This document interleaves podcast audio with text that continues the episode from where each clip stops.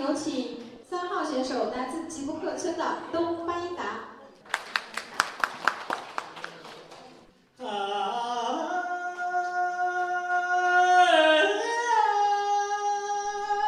二零一八年九月五号，记者一行来到了新疆博尔塔拉蒙古自治州金河县托里乡查干莫敦村，这里正在举行第二届草原之声杯蒙古族长调民歌大赛。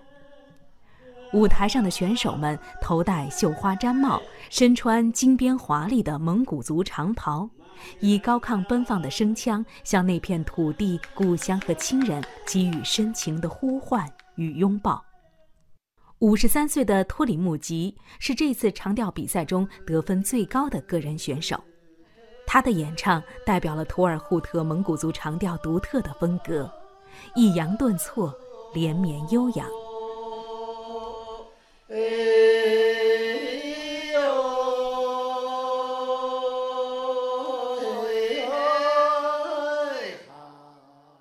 那您觉得唱长调就是给您带来的是一种什么感受呢？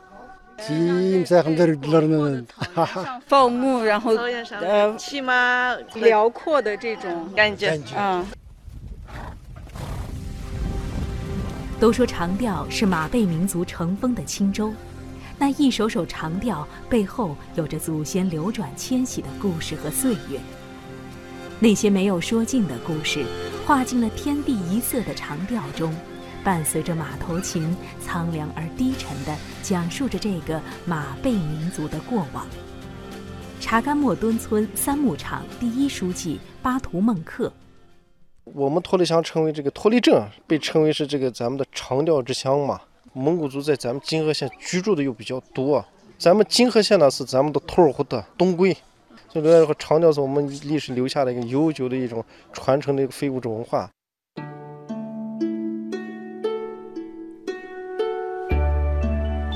金河县被称为长调之乡，金河的蒙古族文化和一位大名鼎鼎的历史人物息息相关。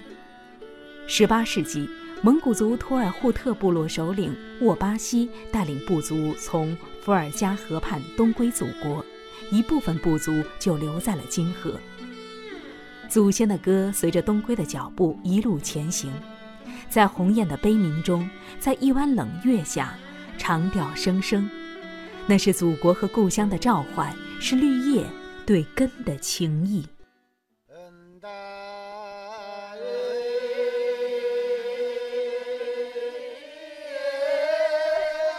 在清河县蒙古族长调协会会长道尔吉的记忆中，这首高高的赛里木从他的祖辈口中传唱至今，已经有了几百年的历史。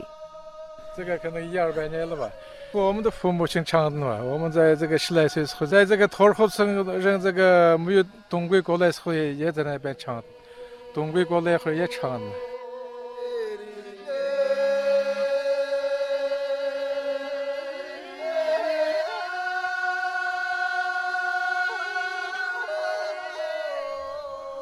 千百年来，长调已经和蒙古族人的生活融为一体。人们用长调歌唱生活，赞美自然，抒发胸怀，祈祝未来。我们今天听到的金河蒙古族长调，有对草原和骏马的赞美，有对家乡的思念，有婚礼歌，有宴会歌，还有对季节变化、对生命的思考。查干莫敦村三牧场第一书记巴图孟克：长调是我们的一个传承的文化，生活的一部分。我们每当有这种喜事儿。高兴事儿，第一个离不开上就是一个长调。咱们有祝酒词、献酒词一样的嘛。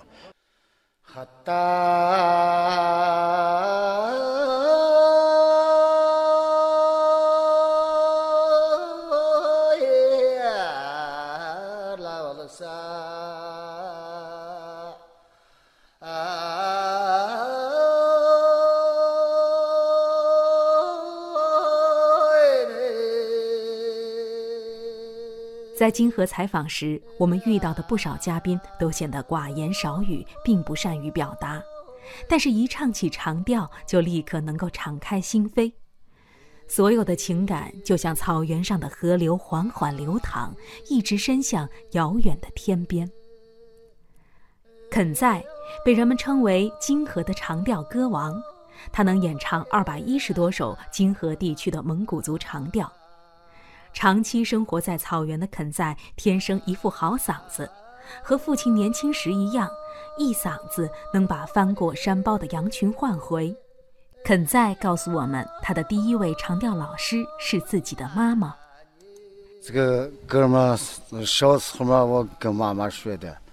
那时候，那父亲也不在，我妈妈跟我们弟弟，我们三个人嘛，在这个那山谷里面嘛放牛。那时候电视啥东西都也没有，最后嘛，我妈妈嘛给我们教这个蒙古腔调，啊，晚上嘛给我们教，白天嘛我放牛，放牛出去嘛就是唱歌，那个山里面那个到处都是那个放羊的人嘛，他们一听。哎，你这个小伙子嘛，唱的好的很，这样子，我在 以后嘛，唱的人家都表扬我，一会儿好好唱一下，好好学一下，这样，一直这样子唱歌。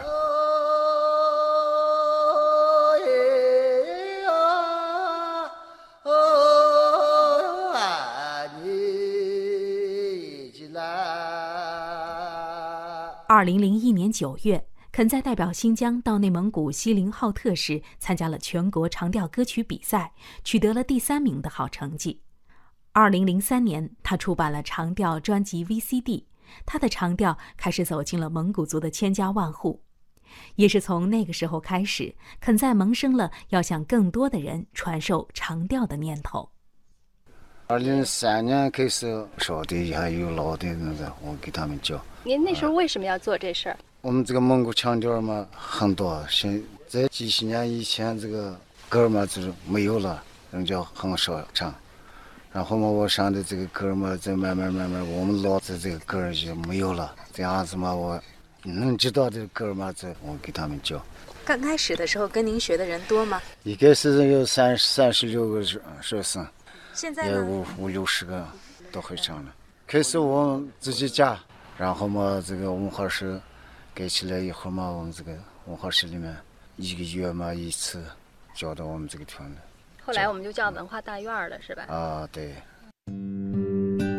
如今，泾河县的蒙古族长调队伍已经初具规模，越来越多的长调爱好者汇集在一起，人数达到了五六百人。退休老人是一支重要力量，大家一边组织学习长调演唱，一边宣传非物质文化遗产保护的重要性。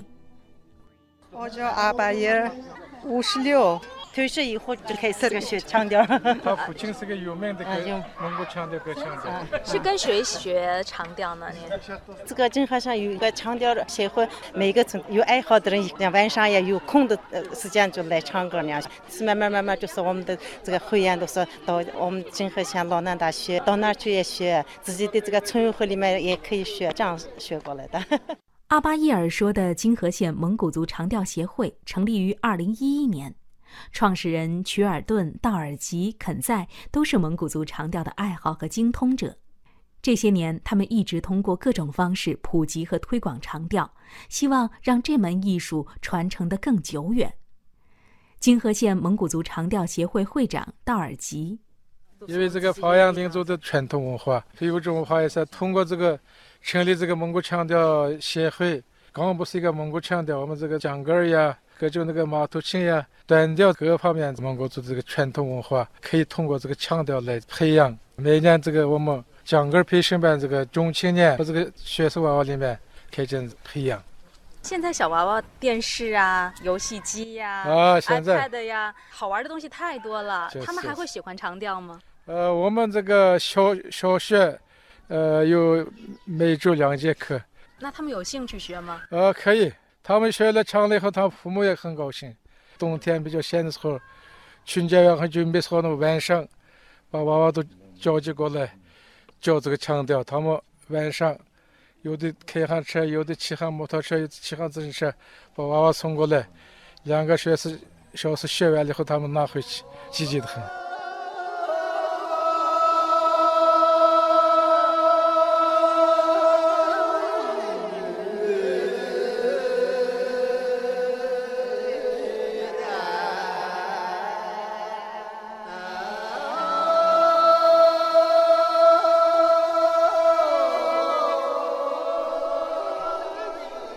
多年来，金河县长调爱好者先后整理收集了五百五十多首濒临失传的图尔扈特蒙古族长调，其中三百零四首长调是关于马的赞歌。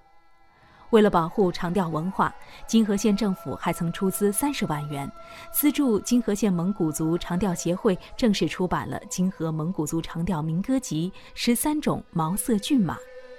如今，肯在也正在申报自治区的非物质文化遗产传承人，希望将蒙古族长调发扬光大。我们的这个年轻小小娃娃以前能知道的歌们，我全部给他们传过，一代一代一代的。多少往事在歌声中掠过，多少风景在歌声中飘过。这些图尔扈特的后人们，在浩渺的时空里，动情地吟唱着他们心灵的牧歌。那悠扬的歌声里，有苍茫的过往、富足的当下和美好的远方。